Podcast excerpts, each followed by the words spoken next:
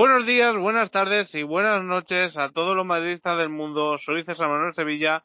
Bienvenidos a la hora de Madridista Real a su tercera temporada del primer episodio después de cuatro jornadas de liga, una frente a Real Sociedad, una frente al Real Betis Balompié, otra frente al Real Valladolid y la última frente al Levante Unión Deportiva. Hoy también hablaremos con unos de los socios compromisarios que han sido elegidos, como nuestro amigo Carlos Clemente, que ahora pasaremos a presentarle. Y empezamos como líderes en este parón de selecciones. Vamos a empezar a presentar a los eh, contertulios. Como contertulio hoy, que no está acostumbrado a serlo, Álvaro Prieto, presentador de Meritocracia Blanca. ¿Cómo estás, amigo? Muy buenas tardes, César. Encantado. Realmente estoy encantado de estar aquí. Te agradezco enormemente que me has invitado y estoy deseando comentar ese extraño hecho que ha ocurrido en el fútbol últimamente y es el hecho de que el Real Madrid, Club de Fútbol, va primero en la clasificación de la Liga Española. Algunos se llevarán las manos a la cabeza. Otros, pues bueno, simplemente lo disfrutamos desde la barrera. Muchas gracias, Álvaro. Ahora seguimos contigo. Eh, Pablo Tarasco, ¿cómo estás, amigo, desde México? ¿Qué tal, César Carlos Álvaro? Buenas tardes a todos. Aquí a las 10 y 26 pues, allí, ¿no? Aquí las 10 y 26, apenas está empezando a calentar la mañana. Vamos, vamos empezando el día contento aquí entre amigos para hablar de, del Madrid. Y como dice Álvaro, ¿no? Eh, estamos eh, de parón, no hay fútbol del, del que nos gusta, del del Madrid, pero estamos de líderes y con un partido menos, que ojito que eso, eso también cuenta mucho, ¿eh? Y por último, pero no menos importante, Carlos Clemente, ¿cómo estás, amigo? ¿Qué tal? Buenas tardes a todos, chicos. Pues muy bien, aquí eh, un día sin, sin fútbol del Madrid, un día, un fin de semana perdido, diríamos, pero bueno, disfrutando no obstante de, del confinamiento de nuestra capital. Por cierto, mucha fuerza a Madrid en este momento de estado de alarma. Eh, mantengamos la, la, cautela y sigamos eh, teniendo la capacidad de mantener la distancia social y el comportamiento cívico como Dios manda. Bueno, con esto dicho, eh, vamos a empezar. Eh, primer partido del Real Madrid, primera jornada, primer empate. Eh, no sé si injusto, ahora lo, lo veremos. Empezó el Madrid jugando frente al Real, a la Real Sociedad, una Real Sociedad en la que no estaba David Silva en esa, en esa primera jornada que enfrentó al Real Madrid, mmm, porque dio positivo por coronavirus, salió como suplente. Y bueno, jugada extraña en la que Ferland Mendy pudo haber un penalti. Eh, voy a empezar con Carlos, ya que sé que es el que más le gusta este tema arbitral. Carlos, hmm. ¿crees que influyó mucho el árbitro en ese partido para que el Real Madrid no acabase con un marcador diferente? César, si el partido acaba empate a cero y hay una jugada que es penalti claro, pues yo creo que sí, que influyó. Fue tanto el de. Yo no culpo al del campo, que esa jugada, de verdad, que en cuanto Mendy saca la pelota, el árbitro gira la cabeza y ve a dónde va. Pero sí que el del bar tiene que ver la jugada y tiene que ver que hay penalti después. Porque es que además esa jugada hubo una jugada en la segunda parte una falta parecida a Barán, que hay pito falta, pero no pito en el área porque, porque era penalti. Y como ya tienen la presión mediática de que se ha quitado el gol del Madrid, va, va, a tener constante presión de la prensa durante toda la semana. Sin embargo, se equivoca, no pasa nada, porque además, como vimos después, no se habló nada en, las tertulias, no salió en la televisión y solo salió en Real Televisión, pues no pasa nada. Se equivoca el hábito contra Madrid, pues Madrid se jode y se acabó. Pero el penalti que era claro, era evidente. En un partido como ese que, que acabó empate a cero, pues pues eh, una jugada así decisiva. No obstante, pues eh, el Madrid tampoco jugó tan mal, porque yo es que, podemos hablar de ese partido como del resto, el Madrid no jugó mal los partidos, lo que pasa es que le falta, le falta el gol. Hemos llevado pocos goles para las jugadas que hemos generado. Y ese, partido con empate a cero, una jugada así era definitiva.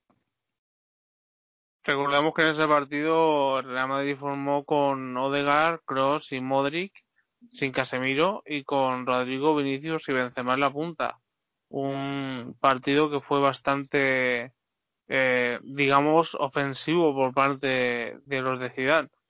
Voy contigo, Álvaro, eh, y preguntándote sobre Courtois, que en ese partido se hizo una parada impresionante frente a Isaac eh, que salvó el partido. Posiblemente el mejor portero del mundo ahora mismo.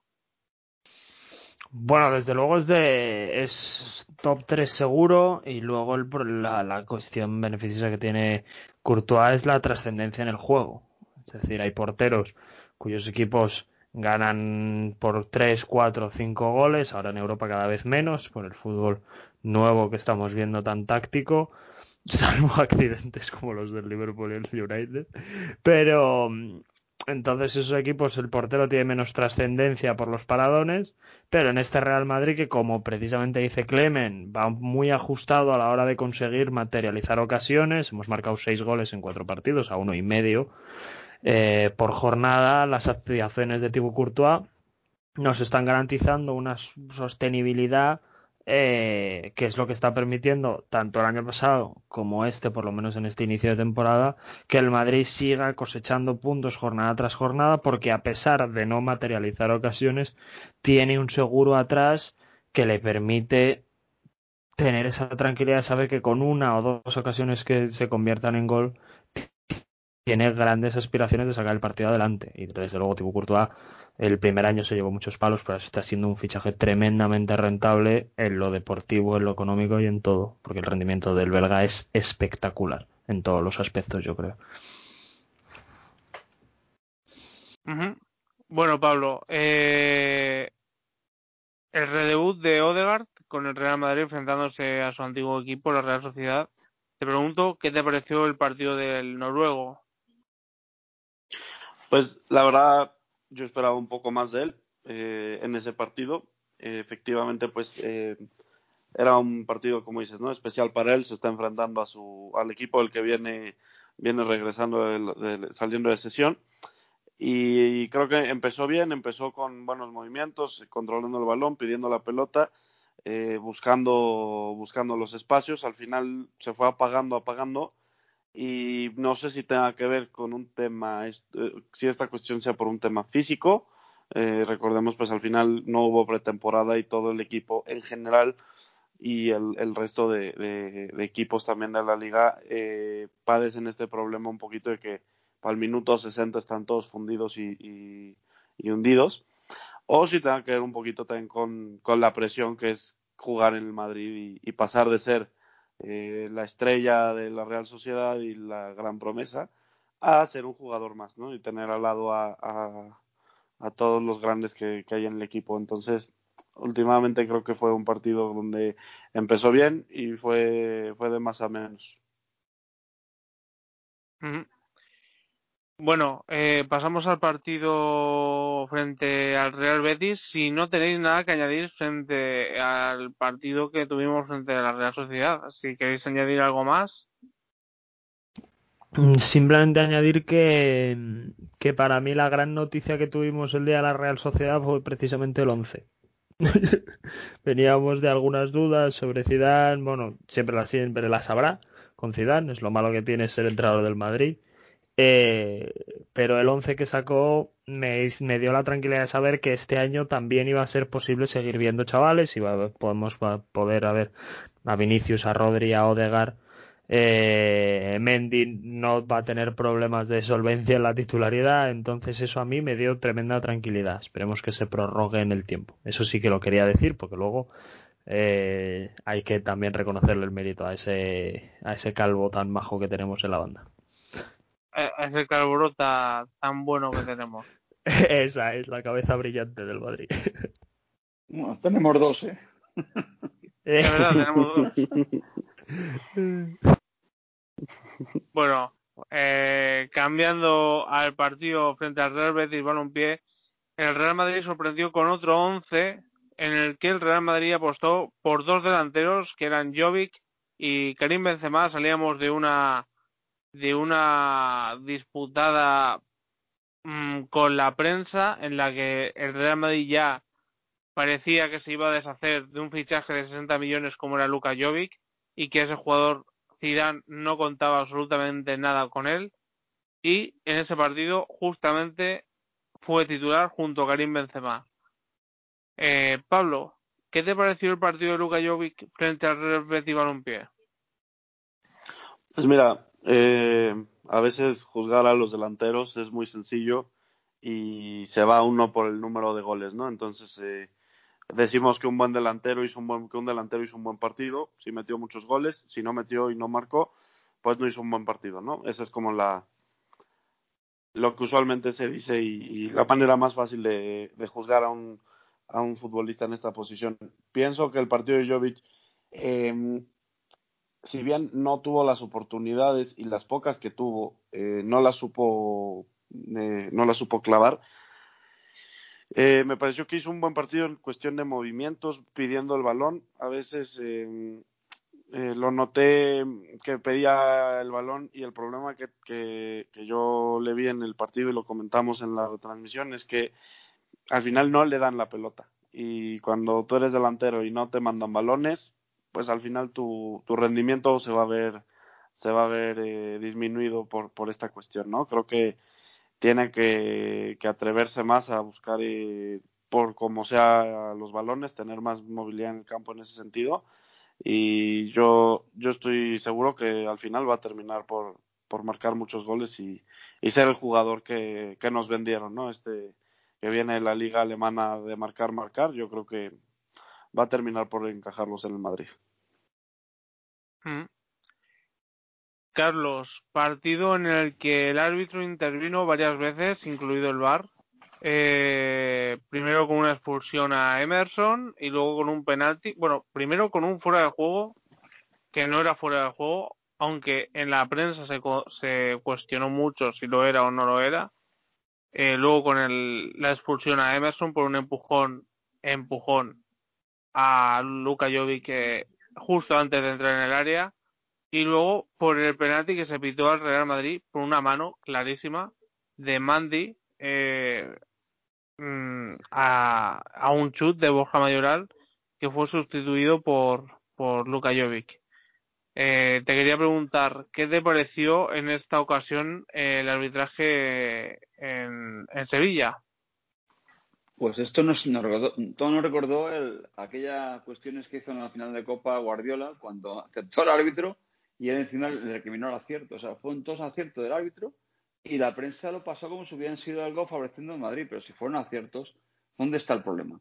El problema simplemente era que era el Madrid el favorecido. Entonces, como era el Madrid favorecido, había que, había que estar machacando ese día el arbitraje. Estuvieron hablando varios días, cuando las jugadas eran claras y evidentes, que eran todas, todas eran jugadas que el Madrid sí había beneficiado, pero eran jugadas, eran jugadas que habían sido así, porque el, la falta que, que, que fue la expulsión de Emerson era evidente que era falta de expulsión. Yo lo que no entiendo como árbitro no lo vio.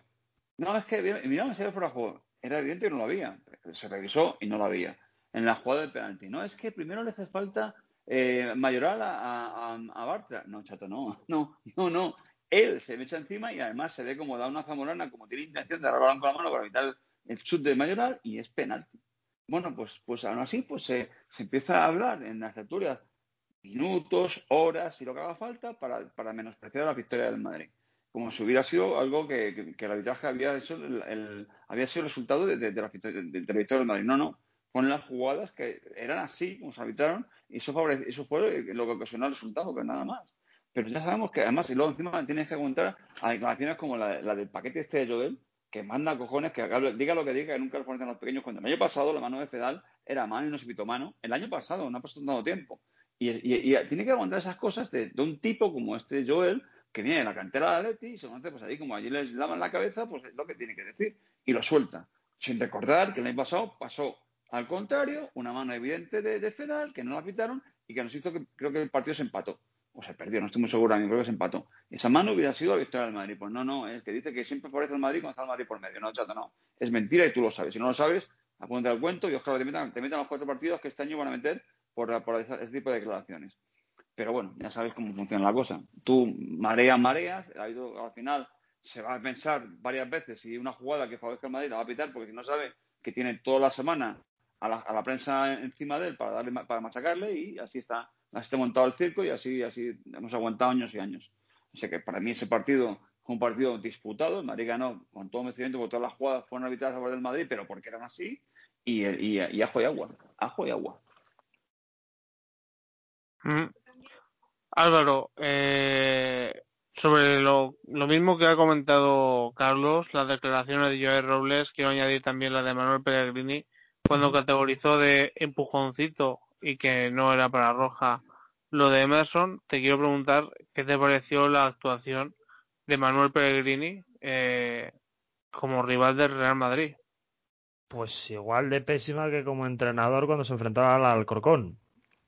Te quiero decir, el problema de estos entrenadores es que tienen la, la, la, maravillosa bendición de haber tenido minutos aquí y la decepcionante actuación de comportarse como, como niños eh, de rabieta que no han sabido asumir el hecho de que bueno de que pues se fueron del Madrid porque los resultados no fueron buenos o aunque lo fueran pues no se quiso seguir con ellos. El propio Capello en 2007 se fue de este Real Madrid y, acababa de ganar una liga con Mahamud Diarra. Te quiero decir que es que el, Madrid no es un lugar para pasarte toda la vida por muy majo y simpático que seas.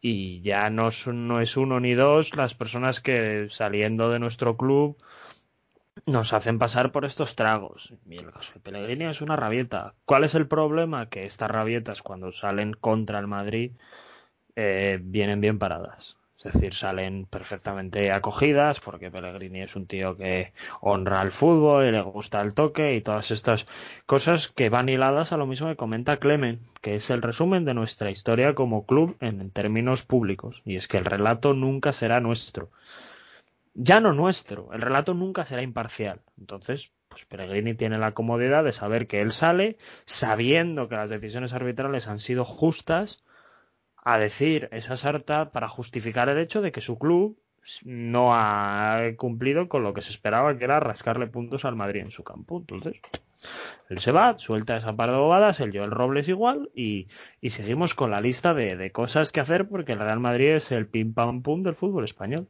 No hay más. Es triste y es así de, de, lamentable, pero como no es nuevo, vivimos con ello y, y, seguimos a lo nuestro. Voy a lanzar un balón al aire, el que quiera que lo recoja, el excelente partido de Fede Valverde, un, uno más para la galería. Eh, ¿Cómo categorizáis ya al pajarito, como se la apoda, en este Real Madrid, que parece ya un jugador que va a ser indispensable, indispensable en estos próximos 10, 15 años? Pues para mí es un jugador muy importante. A mí me gusta, me gusta la forma en la que juega. Y creo que si hay un hay algo que se le pide a los jugadores del Madrid y es que tengan autocrítica y que lo den todo. Y para mí algo que es muy valioso Fede Valverde, estas declaraciones que dijo hace unos días, ¿no? De, bueno, pues es que mi tramo final de la temporada no fue bueno, de la temporada anterior. Dices, oye, pues el tipo se estaba machacando, lo veías machacándose en los partidos. Y que salga a decir, de todas maneras no estoy satisfecho con esos rendimientos.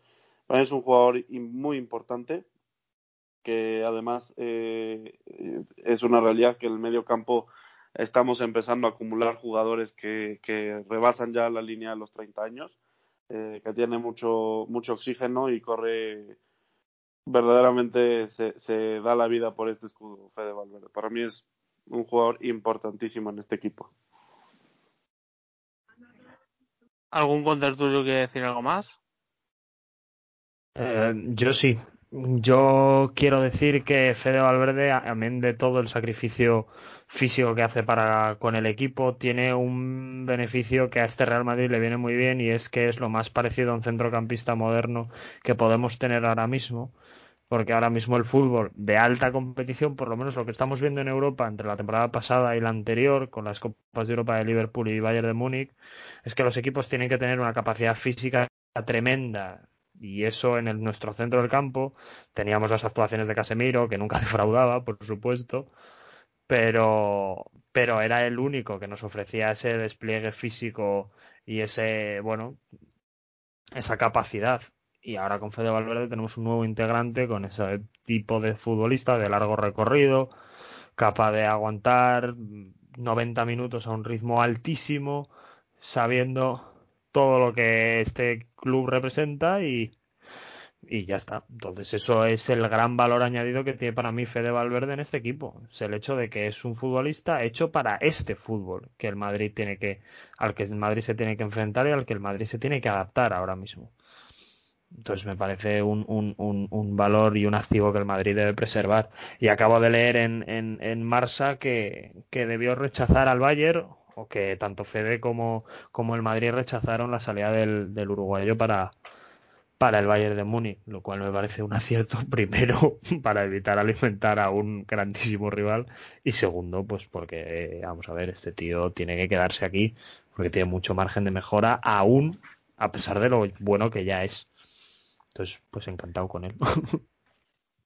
Es un jugador que no tendrá fácil en su, en su carrera porque le pasa como a Casemiro hasta que se ha hecho con el sitio le va a costar mucho porque no tienen poder mediático detrás y tiene que ganárselo día a día. Entonces, igual que ahora Casemiro es intocable y vemos también que en la selección brasileña es el capitán y ya que si no juega Casemiro con Brasil, Brasil no gana, con, con Valverde tendrá que ser algo parecido y eso que mm, Casemiro tiene un país como Brasil detrás, Valverde tiene un país pequeño como Uruguay, que bien es cierto que saca mucho de sus pocos habitantes, pero es difícil que tenga un apoyo mediático como tienen otras selecciones. Imagínate que hubiera sido pues pues alemán, que hubiera sido argentino, algo así, que entonces sí, tienes un apoyo detrás que, sobre todo contigo, el tema de la prensa es muy importante, influye muchísimo para que luego eh, el entrenador de turno, si no es tiene una, gran personalidad, le, mantengan en el equipo.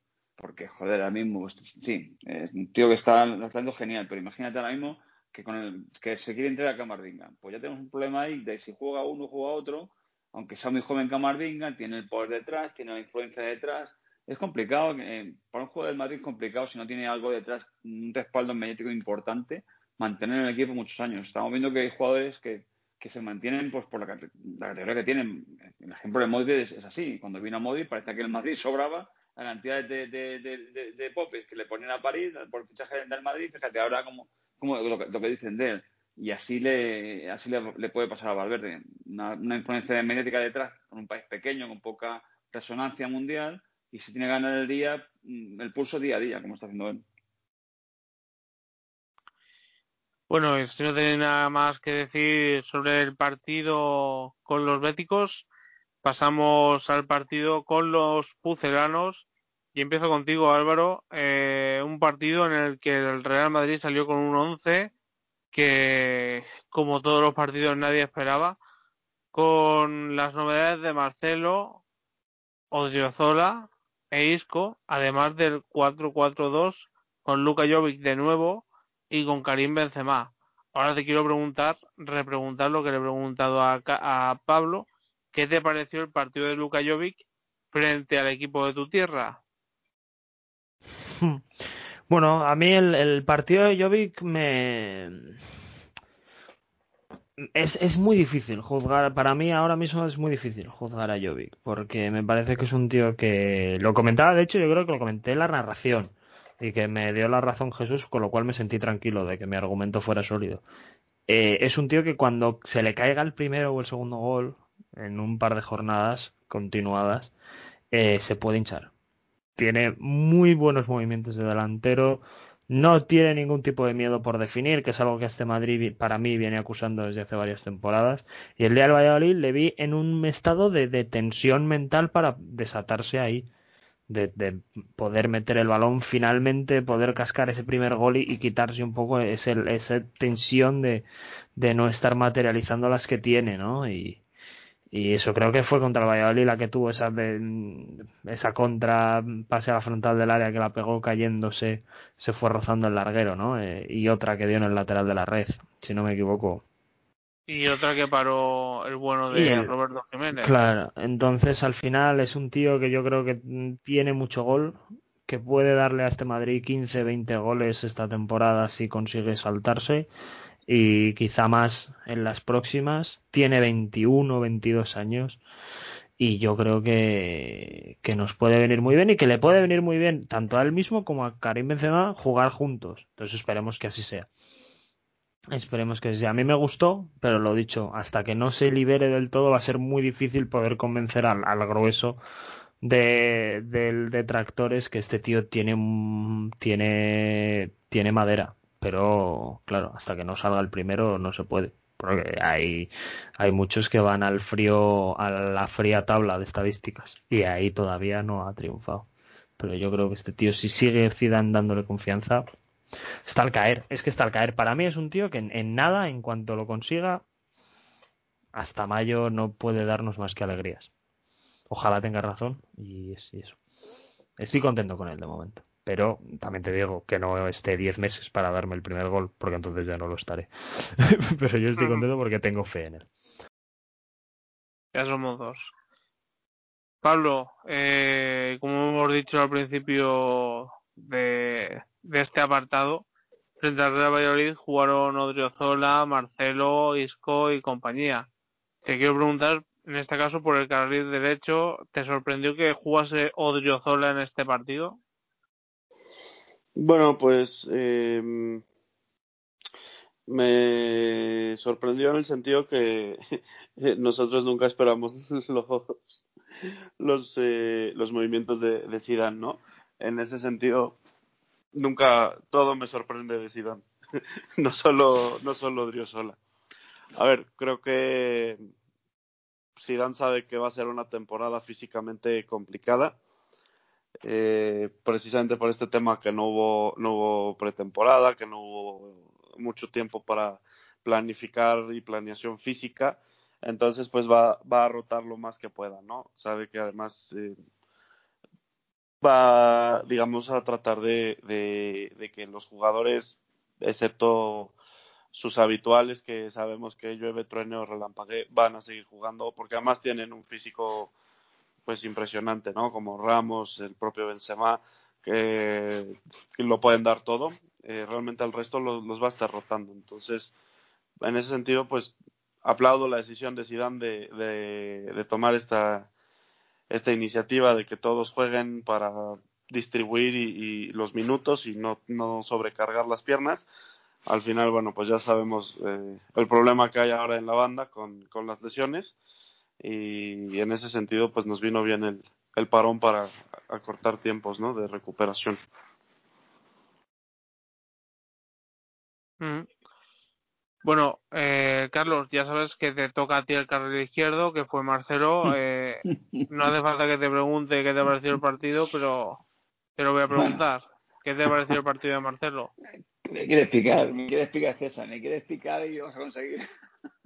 Bueno, Marcelo ya sabes cómo está. Está, está para un partido de estos de, de domingo, los casados y, aún así no esperes que corra mucho porque tampoco va a correr. En los partidos de Marcelo me gustaría que la gente analizara las paradas que hace Courtois cuando juega Marcelo cuando juega Marcelo. Las intervenciones de Ramos cuando juega Marcelo cuando juega Marcelo. Es que descoloca al equipo entero. La jugada que nadie recordará, porque pasó un poco desapercibida, una jugada en la que hay que bajar a defender, minuto veintipocos del primer tiempo, y el árbitro, que bueno, será, será lo que queramos, pero es el árbitro, no es el, profesional de verdad, aunque también lo sean ahora, ganó en la carrera a Marcelo y a Isco. O sea, parecía que el que quería bajar a defender era él, Marcelo Isco, como si no fueran con ellos. Es que esa jugada para mí marca el estado de forma de cada uno. Pues bueno, pues no, no quieren verlo, que hay jugadores que sí, mucha calidad, la leche, una pierna izquierda maravillosa, pero que si no le ponen ganas en equipo de fútbol profesional no pueden jugar no pueden jugar y no, es, por la edad, ya no es por los kilos, pues es que el hombre no está como estaba hace un par de años, es porque no le pone ganas. Ya, pues habrá perdido la ilusión por el fútbol y ya pues le gustará hacer la, la, jugada de turno que era muy bonita para los highlights, pero que esas jugadas en las que el equipo tiene que estar y en la que él es una, un, un, bastión desde la defensa, no existe. Y si no existe, el equipo está, se, se, descoyunta y se, y se desequilibra pues, por el lado izquierdo. Evidentemente, pues a Zidane le pone cada vez menos, pero le sigue poniendo. Y hay partidos en los que él, porque él pensará que con Valladolid pues para un equipo fácil, un equipo tampoco tiene gente que ataque por su banda, que a lo mejor él puede pasar un poco mejor ese partido y no se, no se ve tan claramente que, no está para jugar en el Madrid y le pone, pero francamente da mucha rabia pensar que tenemos a Reguilón salido por ahí en el Tottenham y que tenemos a este jugador aquí que no tiene ninguna gana de jugar en el Madrid, tiene ganas de, de pues de reírse, jiji, jaja, de hacer una jugadita guapa por en ataque, pero en defensa no le pide bajar porque, porque no, le cuesta y no baja, y se queda. Y, eso provoca al equipo un desequilibrio que, que, lo nota, pero bueno, tiene en el Madrid ya mucho, mucha historia y parece que, como siempre, que, que la jerarquía es importante, pero para mí es un jugador que tiene que estar fuera del Madrid. tiene contrato, no se le puede echar, pero él mismo tiene que darse cuenta que no está para jugar en Madrid. Terminando con, con esta pedrada que le he querido lanzar eh, a propósito a, a mi amigo Carlos, que sabía que iba a picarse con Marcelo. Eh, quiero preguntaros eh, sobre Vinicius, eh, que fue el que hizo el solitario gol que definió el partido frente al Real, al Real Valladolid. ¿Qué os pareció el partido del brasileño y eh, todos los cambios que hizo el, el, Real Madrid en ese, en ese partido?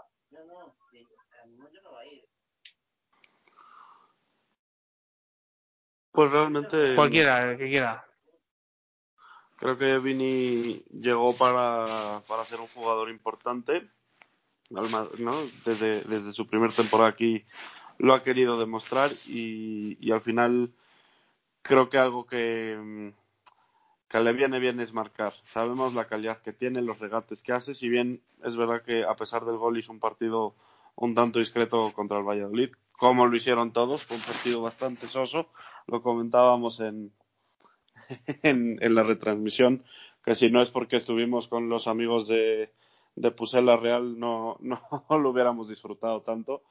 Pues al final Vini lo que necesita es marcar, ¿no? Y, y está ahorita en un buen momento. Entre más marque, mejor le va a ir y mejor nos verá a nosotros. Es un jugador que puede convertirse en importante y, y su, su inclusión en el campo siempre, siempre es positiva para el equipo. Genera muchas oportunidades y si las termina por clavar, pues mejor. Uh -huh. Eh, ¿Alguien más quiere añadir algo más? Es que yo, César, yo con, con, con, con Teca del Madrid es, difícil acertar porque es el lugar donde más cambios hacen. Entonces no sabemos si un día va a jugar con, con gente por las bandas o como pasó con cuando salió Vini o cuando jugó con Jovis y, y Benzema en punta y los que jugaban de bandas eran los, eran los, los laterales, los de carrileros. Entonces como nos tiene desconcertados en ese aspecto, no sabemos si Vini va a jugar muchos minutos o no, y ahora que podría jugar mucho más por no estar Hazard, nos tiene un poco despistados. Entonces no sé, no sé si vamos a hacerle mucho a Vini en los partidos o va a ser una especie de revulsivo, porque cuando esté Hazard bien, adelante yo creo que va, van a jugar Hazard y Benzema, van a jugar con cuatro en el medio, entonces Vini saldrá como revulsivo en el 60 para arriba y va a ser difícil ver a Vini mucho tiempo y muchos partidos seguidos. Y así, si un, un, un jugador no está jugando constantemente, es difícil que, que un jugador sea, sea, importante. Álvaro, ¿quieres decir algo? Pues la verdad que estoy un poco en la línea de, Carlos. Eh, si mucha rotación implica poca estabilidad en los once, entonces para saber quién es fundamental o quién da ese rendimiento continuado, necesitas a alguien que juegue de manera continuada. Yo creo que Zidane está buscando la tecla, que está buscando la manera de acertar. Las lesiones de Hazard no le permiten eh, jugársela siempre con él. Asensio viene de su lesión de finales de, junio. Eh, y Vinicius y Rodrigo son Vinicius y Rodrigo. Yo siempre me remitiré a ellos como los hace referencia a ellos Subli en meritocracia. Vinicius ahora mismo no debería ser titular en el Real Madrid por edad y por galones. Sin embargo, por rendimiento y esfuerzo, tiene que serlo porque se lo merece. Entonces, hay que ver cómo gestionar una situación en la que tampoco puedes jugártela a quemar a un jugador de 20 años que puede ser clave en tu futuro, pero que si te lo revientas porque le conviertes fundamental en un momento en el que no le toca, te lo puedes llevar por delante. Hay muchos factores a gestionar. Yo creo que quizá en esto concreto es el mejor, el más indicado es Zidane para saber cómo hacerlo. Pero es muy complicado ahora mismo ver cómo llevar todo este lío. Pues pasamos con el último partido que nos enfrentó al Levante Unión Deportiva, en el que el Real Madrid ganó por dos goles a cero, por, con otro gol de Vinicius y un gol en in extremis de Karim Benzema y también sufriendo mucho ese partido. Quiero preguntarle a Carlos, Carlos, ese partido se sufrió demasiado en defensa. Eh, ¿Cuál crees que fue la clave para que el Real Madrid eh, tuviese tantos problemas atrás? Se sufrió y lo comentamos en el durante el partido por los fallos tremendos que tuvimos en de la segunda parte, que teníamos que haber puesto el marcador 3-4-0 y luego generamos esa, en lo que siempre pasa en el fútbol, que si fallas esa oportunidad, pues, después te puedes arrepentir. Y el Madrid está a punto de arrepentirse si no es por las paradas de Courtois, porque es que en el comienzo de la segunda parte tuvimos, tuvimos fácilmente tres goles que no se metieron. Benzema ha comenzado poco acertado esta temporada, marcó con el 94 en streaming porque la jugada era, era, era fácil, más o menos fácil para él, lo que tiene mucha calidad, y ese recorte que hizo y luego la portería sencilla, aunque tenía incluso el pasado llegar para haberlo marcado, pero vamos, él lo hizo porque estaba viendo cantidad de fallos que teníamos y yo le vi ya contra, contra el Betis desesperado porque no marcaba contra, contra, el Villarreal, es igual, entonces sí que es verdad que nos falta rematar, entonces si no rematas el equipo contrario no hay manco y también llega arriba y también no puede, no puede llegar a empatar y el, el, Levante ya no la hizo el año pasado. Si eché cuentas hace poco de los cuatro partidos que llevamos y recuerdo que contra el, contra el Betis perdimos, contra el Levante perdimos, hemos ganado dos partidos, contra el Real ganamos, empatamos y con el Betis empatamos y hemos ganado, con lo cual hemos ganado seis puntos con respecto a los mismos partidos con los mismos equipos el año pasado, con lo cual en esa parte, en esa parte hay que pensar en positivo, pero nos falta definir mejor y eso es algo que, que tenemos que mejorar. Estamos defendiendo mucho mejor que siempre, que nunca, sobre la temporada pasada, pero estamos atacando también peor que nunca. Entonces eso se nota. Llevamos seguramente más de 20, el año pasado acabamos con más de menos de 20 goles que la temporada anterior y este año vamos por esa tesitura, por acabar con, con 70 goles como mucho. El Madrid no puede terminar, como decía antes Álvaro, a un gol y medio por partido. El Madrid es un equipo que, que, llega entre dos y medio y tres por partido.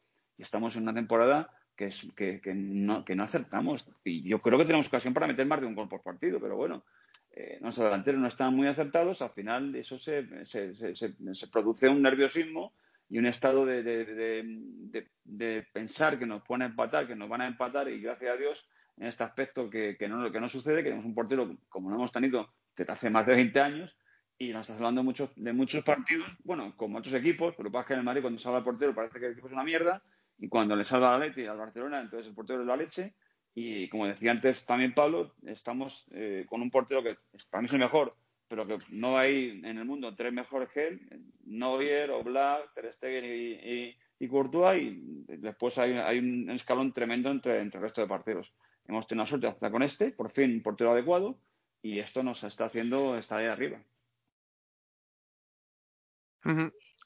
Eh, Álvaro, en este partido tuvo que jugar Nacho de lateral derecho debido a las lesiones tanto de Odriozola como de Carvajal. Eh, ¿Cómo viste al madrileño jugar este partido?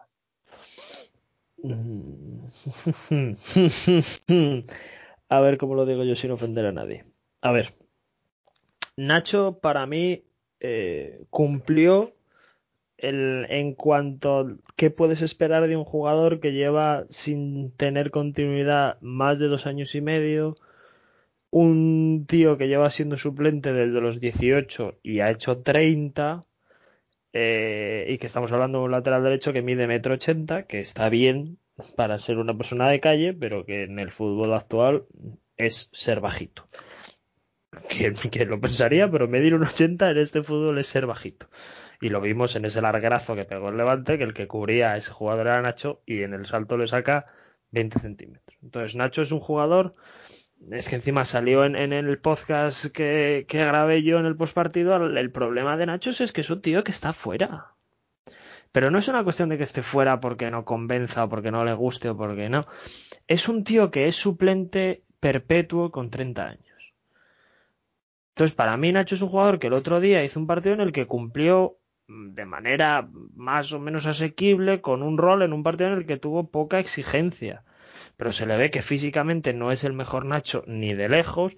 En cuestión de colocación, no te lo quiero ni contar. Para mí, para mí, ojo, igual llega otro y me dice, mira, te voy a demostrar en cuatro imágenes todo lo equivocado que estás, pero para mí está fuera de lo que es el rendimiento de un equipo de primer nivel. Y, y para mí es un modelo de jugador que necesita una renovación. ¿Qué tipo de renovación? Mandarle a un equipo donde vaya a jugar o no, donde él quiera estar, y traer un modelo de defensa similar de 18, 20, 23 años para que esté acostumbrado igual que él a ser suplente. Porque es un problema y yo para esto me, da rabia, pero siempre voy a citar a ajenos con los que he compartido programa. Igual que con Vinicius mencionaba Subli, ahora con esto de Nacho voy a mencionar una referencia que hacía Frank, nuestro compañero, sobre Lucas Vázquez. Es un jugador que cumple con su función, pero es que llega un momento que se te estanca. Entonces, si no va a tener perfil de mejora y solo va a acumular renovaciones económicas, es un tío que cada vez te va saliendo menos rentable, tanto en lo deportivo como en lo económico, porque todos los equipos progresan. Entonces, esto, un perfil de jugador estancado que resta.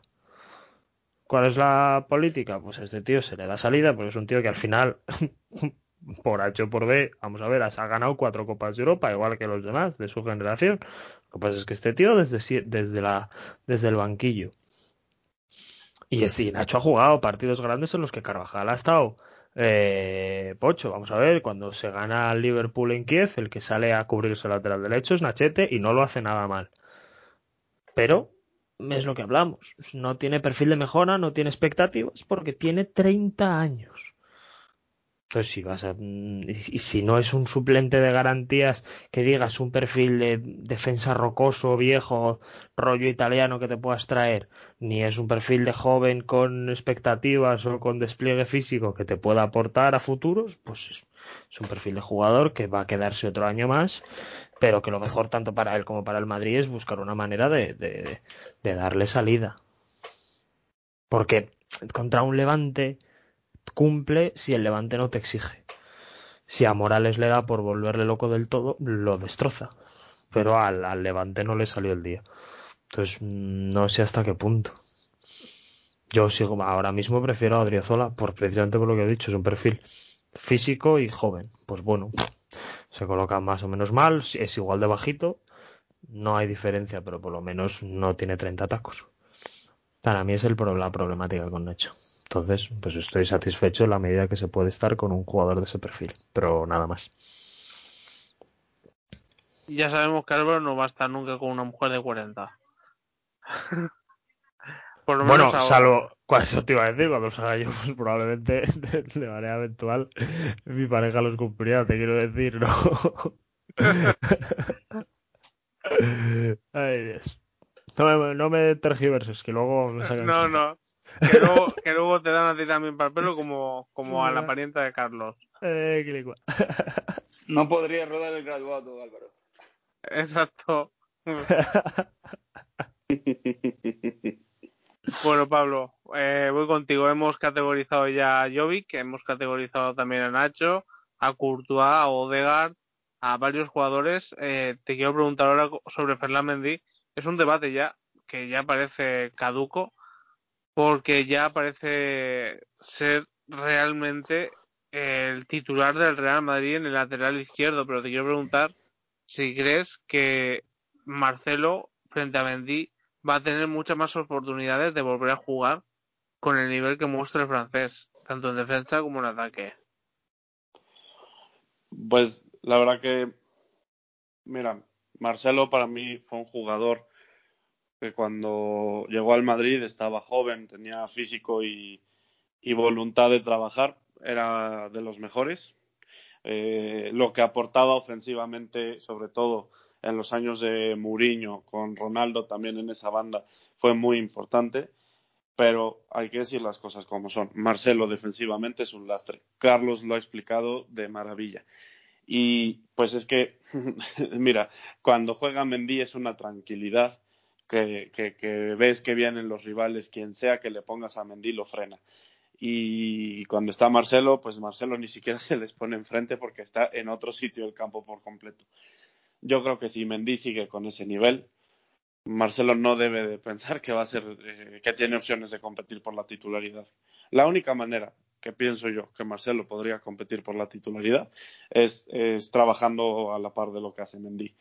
Porque de otra forma yo no entendería que tu primera opción sea, sea Marcelo teniendo a un verdadero portento de, lateral, como dice el señor Prieto, uno de estos laterales modernos que si bien no es, eh, no tiene la altura, tiene el físico, la velocidad y, tiene todo, ¿no? Es, yo, yo estoy encantado con Mendy y te digo, pienso que si Marcelo mm, quisiera aspirar a competir por la titularidad, tiene que ponerse a trabajar a marchas forzadas para estar en un nivel similar al, de, al del francés. Al final, pues lo hemos, lo hemos dicho en, las retransmisiones muchas veces, ¿no? La, la calma que, que transmite Mendy en, en, su, en su banda es absolutamente eh, eh, importante respecto de, de, lo que transmite Marcelo, ¿no? Con Marcelo es un despropósito ofensivo y, y Mendy es un buen defensa. Es el defensa que necesitamos en ese lugar.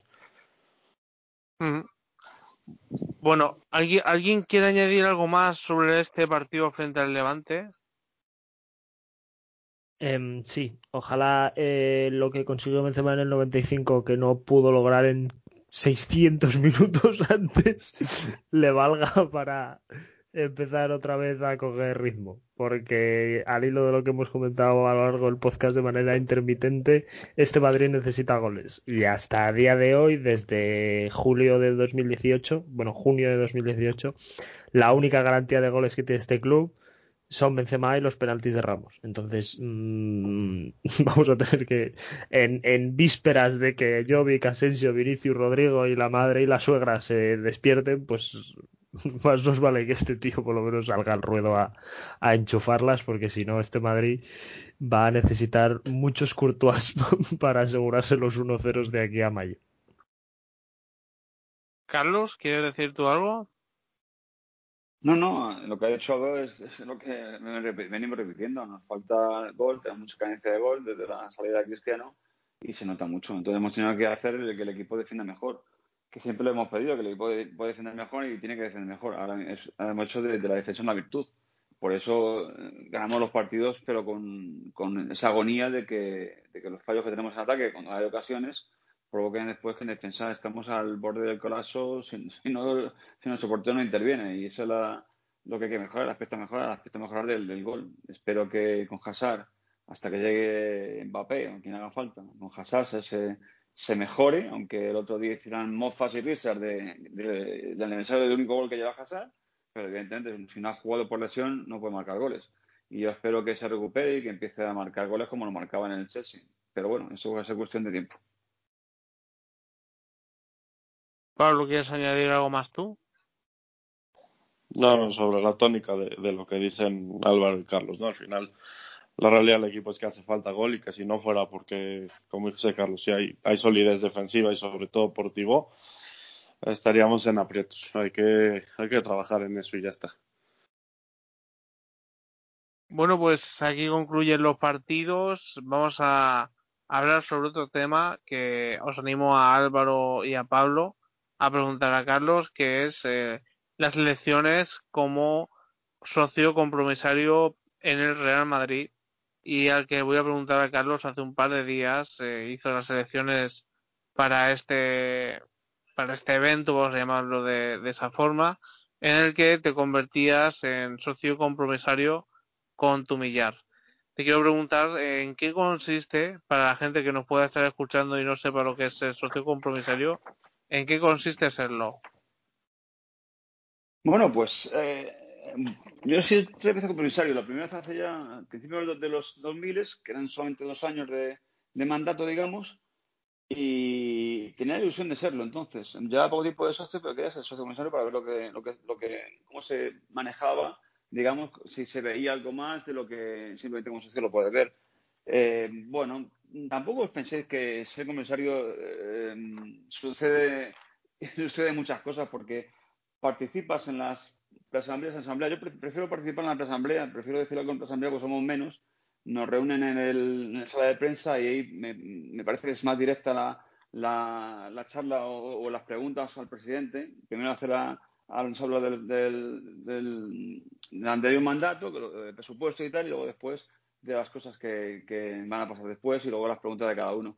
Y la verdad es que, mmm, aunque nuestro equipo es de los pocos que no, todavía no es sociedad deportiva y los socios tenemos alguna importancia, pero como hay una anonimidad siempre a la hora de votar y como estamos viendo también que el presidente está haciendo muy bien, pues no hay mucha discrepancia. La discrepancia es típica de alguna pregunta que luego vemos en algunas risas de, las televisiones, pero la influencia que tiene el socio es innegable que no es mucha, porque es muy difícil que, mm, fíjate, en Madrid está la cosa más o menos bien, pero fijaos en Barcelona, que también tiene socios compromisarios, lo poco que influyen para poder incluso echar al presidente con las circunstancias actuales. Pues en el Madrid no llega a ese extremo, pero es parecido, porque somos mil, casi dos mil, casi dos mil compromisarios, a las asambleas van entre mil y mil doscientos, con lo cual hay ochocientos que se presentan, no sé para qué, porque nunca están en asambleas, siquiera participan de la votación, ni siquiera, ni siquiera preguntan, ni siquiera están para, para decir estoy aquí y voy a quejarme o voy a aplaudir lo que, lo que el presidente está haciendo. Entonces es, siempre relativo. Lo que pasa es que pues me ha gustado, me, ha encantado participar en, por ejemplo, eh, el estar en la aprobación del equipo femenino, el estar en la aprobación del campo. Estas cosas que luego, joder, dices, joder, pues he estado ahí votado, es que sí, la gente que votado que no, lo que sea, y he participado y he puesto mi, pregunta al presidente de por qué se hace esto y por qué hace el otro. Entonces, en ese, aspecto me gusta, me gusta identificarme con, esta, con este proyecto y con lo que hemos hecho hasta ahora y ahora me gusta estar en el siguiente y ver el campo inaugurado con algunas de las cosas que se puedan aprobar después y me, me, parecerá que he hecho algo por mi club cuando he estado ahí y he, puesto mi granito de arena. En ese aspecto me, me ha gustado pertenecer al, al, cupo de compromisarios y, y, oye, también hay que, no es, no es como un candidato a las elecciones de, del país o de la comunidad, pero hay que participar, hay que buscar el apoyo de otros socios que muchas veces ni los conoces. En este caso mucho más difícil porque ni siquiera podemos juntarnos el día de las elecciones para, para que la gente le indique, oye, vota por mí porque empieza a hacer esto o lo otro, porque el día que fuimos el domingo pasado, pues simplemente pues poníamos nuestro voto, la gente ponía el voto y no podíamos siquiera hablar con la gente que había allí porque por las circunstancias actuales. Pero en anterior ocasión, pues me quedé, me quedé un buen rato allí, hablé con la gente que iba a votar. En estas, no sabéis, pero consiste en, en las primeras veces que en las primeras presentaciones tienes que conseguir tres, tres firmas de tres socios para poder presentarte y luego en cada milla son, son 28 los que por milla los que los que se eligen y en mi millar como en la mayoría ahora hay más hay más gente que está que es elegible con lo cual hay que presentarse el día de las elecciones solamente pueden votar gente de tu millar y tienes que digamos te, a convencerles de que tú vas a y no vas a ser más un socio que primero va a participar en, las asambleas y que luego va, va, a ir que va a participar. Y eso pues oye pues sin conocer a alguien pues simplemente convencerle de que, de que vas a estar ahí. En este caso pues pues nada conté con mi voto conté con algún voto de alguna persona más que conozco y me, me el siguiente recibí el correo que había sido elegido digo pues perfecto cuatro años más que puedo participar y cuatro años más que puedo decir alguna puedo que puedo apoyar o estar en contra de alguna cosa de las que se van a, van a formar parte de este, de, este, de este, club. Y en ese aspecto, pues me gusta, me gusta ser parte de la historia. Como una persona que desconoce totalmente esto, ¿qué significa lo del millar? Eh, mm, ¿Mil votos, como quiere decir la palabra? No, se dividen los socios en, millares, más o menos millares. En mi caso eran mil y pico socios, de los que son elegibles. Y de ese millar hay que conseguir que eh, hay que hay que elegir, bueno, hay que elegir 28 personas de ese millar tienen que conseguir esos tres primeros, esos tres votos de socios, afirmar tres votos de socios de cualquier, de cualquier millar, de cualquier de los 60 y casi 70.000 socios que podemos ser elegibles. Y, luego después, como ha pasado en este, en este caso, en, el 90 y pico de los, de los millares, hemos sido más los candidatos de los que se pueden elegir, más de los 28, y conseguir un voto de ese millar tuyo para que te apoye. Y esa es la historia del millar, es, dividir el número de socios que hay, son, son 1.900 y pico los que hay en el, en el club para, para participar en asambleas y para, para ser parte de esa, de, esa, historia que te hablaba antes, eh, dividirlos entre millares para que en ese aspecto serán 28 por cada millar, menos en algún millar primero, que, que son, son 23 creo, y conseguir ese lugar, esos 28 por millar, que luego son los que van a asamblea y son los que participan en, los, en las votaciones de, de, aprobación de presupuestos, de, anterior y del, del futuro, y los que cuestionan al presidente las cosas que, que ven como, como mejorables. Y esa es la historia de, este, de, este, club. Creo, por ejemplo, que aquí nos presentamos, y yo creo que en el Barcelona son diferentes compromisarios cada vez que hay elecciones. No, no, es como aquí que te presentas. Creo que es allí diferente. Allí es directamente, te elige el club, digamos. Cambiando cada cuatro pero te elige el club. Aquí tienes tú que poner algo de tu parte y ser candidato, ser elegible y participar un poco más que, que en este caso en el Barcelona. Desconozco el Bilbao, desconozco el, creo que Osasuna es otro, el cuarto equipo español que también tiene este sistema, que no pasó a, a SAD, y en este caso en Madrid pues nos presentamos, nos eligen y luego participamos. Eh, Pablo, ¿queréis preguntarle algo? Te sería sincero, entre eh, yo no, realmente, o sea, es que no, no, no sé, no sé qué preguntar, o sea, me he quedado yo estoy tranquilo. Si Clemen está ahí, estoy tranquilo. Porque sé que no se va a ir nadie crudo. Otra cosa es que me, me, vaya, me convenza todo lo que crea es que, Clemen. Es que luego, luego hay cosas graciosas como esto que son en, las asambleas que se celebran la semana de, la asamblea y las que te, luego ves a gente que sale prontito, la de la, cuando, cuando acaba el discurso presidente y las preguntas, sale enseguida del estadio y se va directamente a las cámaras de quien sea a que le haga la entrevista. Hay uno que me hace mucha gracia, porque además siempre dice que se, que se llama Florentino como el presidente, bastante, el hombre bastante, bueno. A ver qué eh, Sergio Llull con el presidente. le, gusta, le gusta manejar la pelota mucho y es, muy gracioso el hombre. Luego sale, siempre le veo en la entrevista al chiringuito, a otro sitio, y, y, sale, salta con cosas que la asamblea. En teoría, la asamblea, perdón, la asamblea, en ese, en ese estado de las cosas, ¿no? Que se hace antes de la asamblea. Si en teoría está eso, para que, se quede ahí, no tienes por qué salir y soltarlo enseguida a la prensa. Yo, si no salgo, me quedo hablando con la gente después de esa asamblea, con, luego ofrecen un tentempié a la gente y ahí me quedo conociendo más gente que a lo mejor lo conozco de vista o que no conozco y que me pongo a hablar con ellos o incluso tiene la oportunidad de hablar con el vicepresidente, con, el, con alguno más de, la Junta Directiva y comentar alguna cosa directamente con ellos mientras te ofrecen una cerveza y un, y, una, y un poquito de jamón, lo que sea, eso sí. Y tienes esa, posibilidad de participar con esta gente que de otra forma es imposible porque no, no van a estar contigo. Entonces, me gusta estar ahí tanto en, en, hacer alguna pregunta al presidente como luego estar en ese, en ese en ese pie en el que participan ellos y sí, indica, acercarme y preguntar, y pues esto o lo otro, pues mira, pues qué, parece, qué pasa con el, con la liga profesional, qué pasa con el, con el, con el tema arbitral, qué pasa con el tema de, de, la prensa, pues esa, y, ahí hablas con ellos incluso, sí que es verdad que, que le indiqué algo en un, en unos de récord que me a contar, por supuesto, con el presidente por el tema periodístico, y que el presidente estaba muy cerca de mi postura, eso ya hace bastante. No voy a decir que dijo, pero sí que te puedo decir que estuvo, que estaba muy cerca de mi postura, y no creo que me diera la razón por darme la razón. Pero bueno, esa, en esa cosa me gusta ver que el presidente no es una estatua que está ahí y que también es una persona como socio que hace un montón de años que también siente y padece por el club. Aparte de que tenga que mostrar una cara diferente cuando está en los medios, cuando está en, en, una, en una, rueda de prensa cuando le preguntan en, en, un, después de un partido la Mónica Marchante de turno. Eh, Clemen, entonces nos puedes confirmar que igual que hay gente que se va al Bernabéu antes de que pite el árbitro, hay gente que se va a las reuniones antes de que acaben. Bueno, lo que quieres decir? Te, lo confirmo. En, la, asamblea, de verdad, cuando en cuanto acaban las votaciones, ves que la gente desaparece. Pero bueno, si es que a lo mejor no, no hay. Es cierto que acaban tarde, acaban a lo mejor hasta la tarde, pero a mí me gusta estar hasta el final. Para escuchar lo que dice, pues en ese momento son, son el de ruegos y preguntas, de que la gente pregunte y me gusta saber qué opina un socio y qué le pregunta al socio. Aunque sea una gilipollas, me gusta saber qué le pregunta al presidente y qué responde el presidente.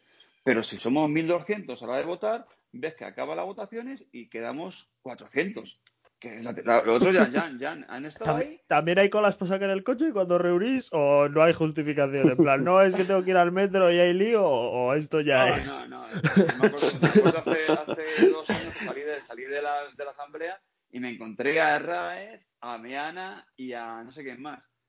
Herraez por lo menos se a hablar conmigo. Meana ni quiso hablar conmigo. Yo creo que Meana te olió. Olió a Mourinho alrededor de ti y dijo, si Mourinho me arreó, este, este me desmonta. Es que fijaos que siempre pregunta el presidente por si a los socios les parece bien que se quede la prensa.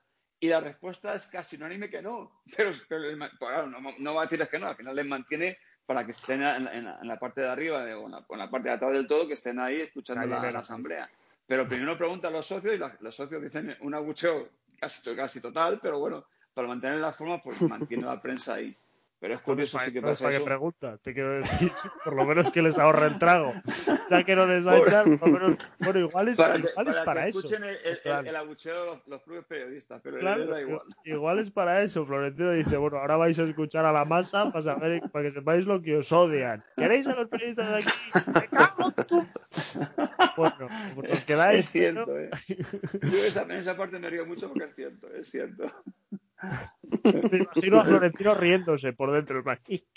Yo os digo que aunque sea tedioso el tema económico, porque mucha gente le parece y yo no soy economista, me entiendo, pero la gente que sí lo es dentro de comisarios no encuentra voces en, contra porque ves que, que, lo maneja perfectamente el, el, presidente, pero ves que luego, pues, pues en cuanto hablan el resto de socios, que a lo mejor alguna dice alguna gilipollas que luego lo vemos en televisión, pero quédate, que son como tú socio compromisario y tienes que quedarte a escuchar lo que dicen.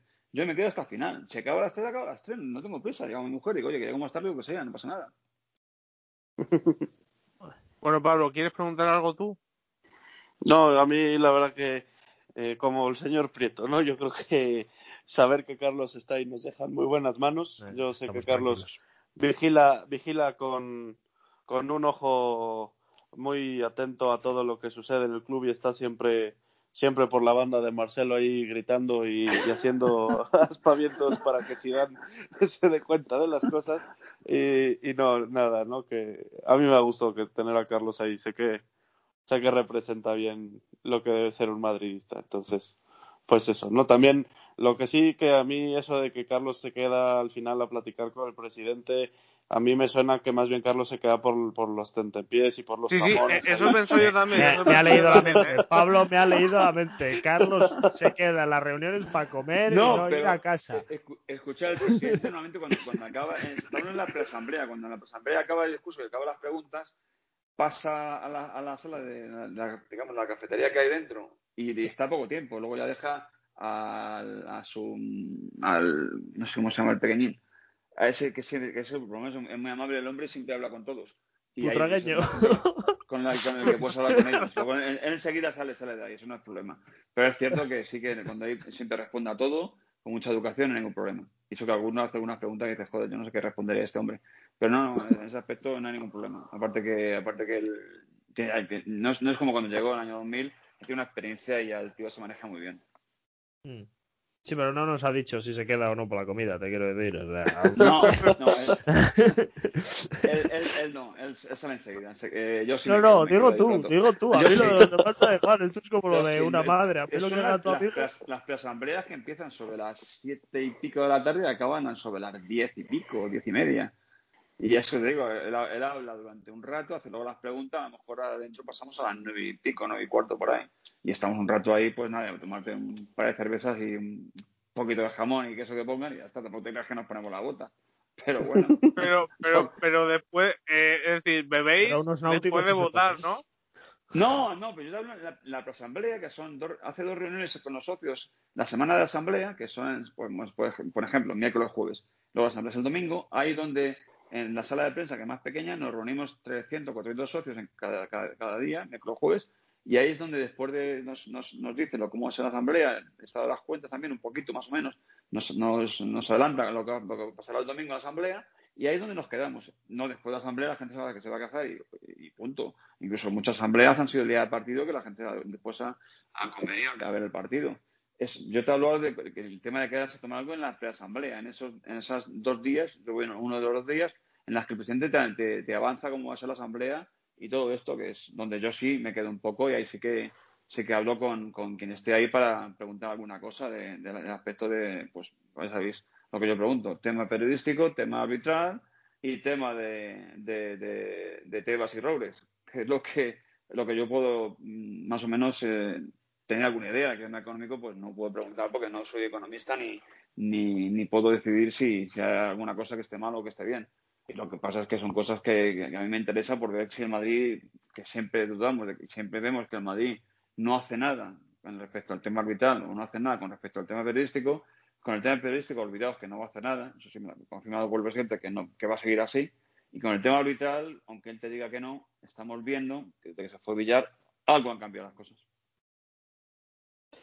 Bueno, y con esta mini entrevista a Carlos, que le agradezco que haya eh, expuesto su, digamos, eh, privacidad en este caso como socio, eh, nos haya trasladado lo que se vive en esos momentos. Yo particularmente me interesaba saber qué, qué sucedía en los entresijos de las votaciones y las asambleas de las cuales desde aquí a Real Madrid Televisión le pediría que la retransmitiese, retransmitiese en directo en lugar de poner una reposición de un partido del Real Madrid, que por muy bueno que fuese, no me interesa un partido del Real Madrid contra el Deportivo de La Coruña del año 2003, eh, prefiero ver la asamblea y saber qué se está hablando. No sé si Carlos estará de acuerdo con que yo quiera saber en directo qué se está viviendo en la asamblea, pero es mi opinión y bueno, la traslado aquí como, como hemos hecho todos y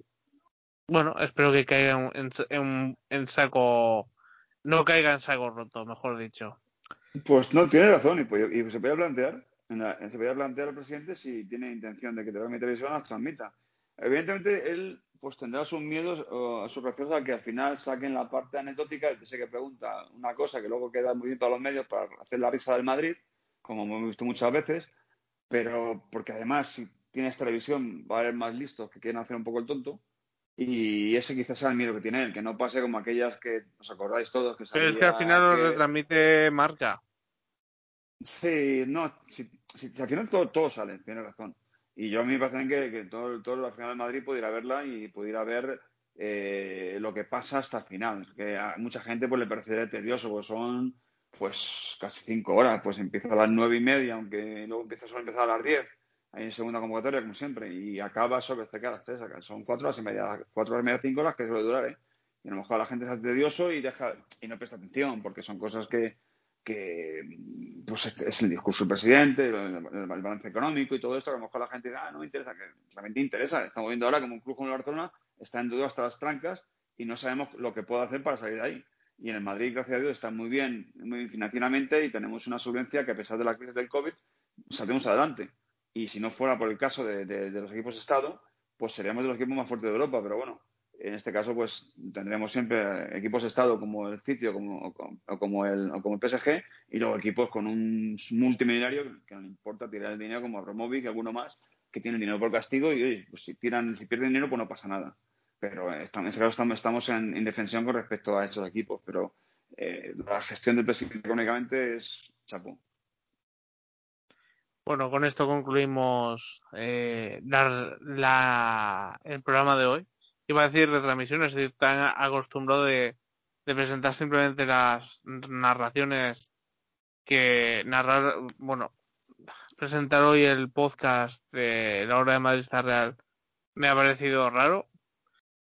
De aquí mandamos un saludo a Jesús y vamos a ir despidiéndonos. Eh, primero Pablo. Pablo, eh, ya son las once y media de la mañana allí. Ya, ya, ya, ya es, ya es momento de ir por otro bocadillo aquí. ya, ya es momento del, almuerzo. Bueno, eh, muchas gracias Pablo por haber estado aquí. Te lo hermano. Eh, Carlos, muchas gracias por haber estado hoy aquí y habernos dado tu voz y, y, decirnos más o menos lo que votas y a lo que vas a las asambleas. Esa por el jamón. Gracias por invitarme y ¿no? esperando que venga la semana que viene otro partido más de nuestro equipo y, este mes va a ser un mes fuerte con el clásico, con la Champions, un mes importante ya. Este mes es muy importante y despido a mi amigo y compañero hermano Álvaro Prieto, presentador de Meritocracia Blanca, no hay que olvidarlo. Eh, hoy en papel de tertuliano, eh, muchas gracias por haber estado hoy aquí, Álvaro. Un placer, un placer, César. De verdad, igual que como empezaba, termino. Gracias, gracias por invitarme. Me lo he pasado fenomenal. Estoy súper a gusto y me encanta hablar de fútbol. En, casa o en casa ajena. Esto es así. Bueno, el Madrid no, no entiende de, de, opiniones. Al final somos todos madridistas y da igual donde estés que es un placer hablar de tu club. Y, y lo mismo agradecer a Carlos por contarnos un poco cómo funciona ese mundo, que probablemente para los madridistas menos a los menos los de Madrid porque probablemente haya más que que se lo vean un poco más de cerca pero los que no somos de la capital o lo vemos un poco más de lejos pues siempre está bien conocer un poco cómo funciona ese mundo interno cómo se gestiona un poco ese club al que tantos tantas horas y tanto queremos así que nada un placer y que nos veamos pronto y con victorias ojalá este mes de octubre no sea propicio un abrazo a todos ojalá sea así Álvaro bueno, y aquí termina la hora de Madridista Real. Muchas gracias a todos. Muchas gracias Pablo, muchas gracias Carlos, muchas gracias Álvaro. Eh, aquí termina el programa. Eh, lo, esperemos que les guste eh, porque lo hemos hecho a nuestra manera. Muchas gracias.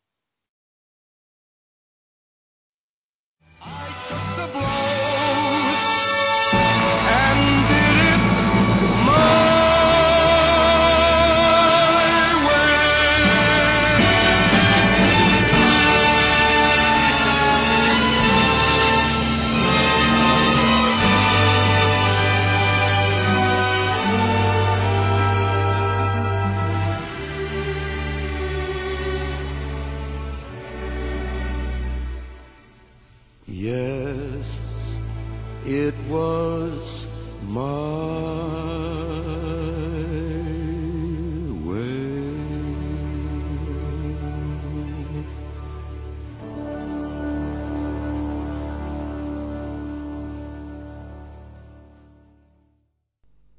Producido por el equipo de la revista Madridista Real.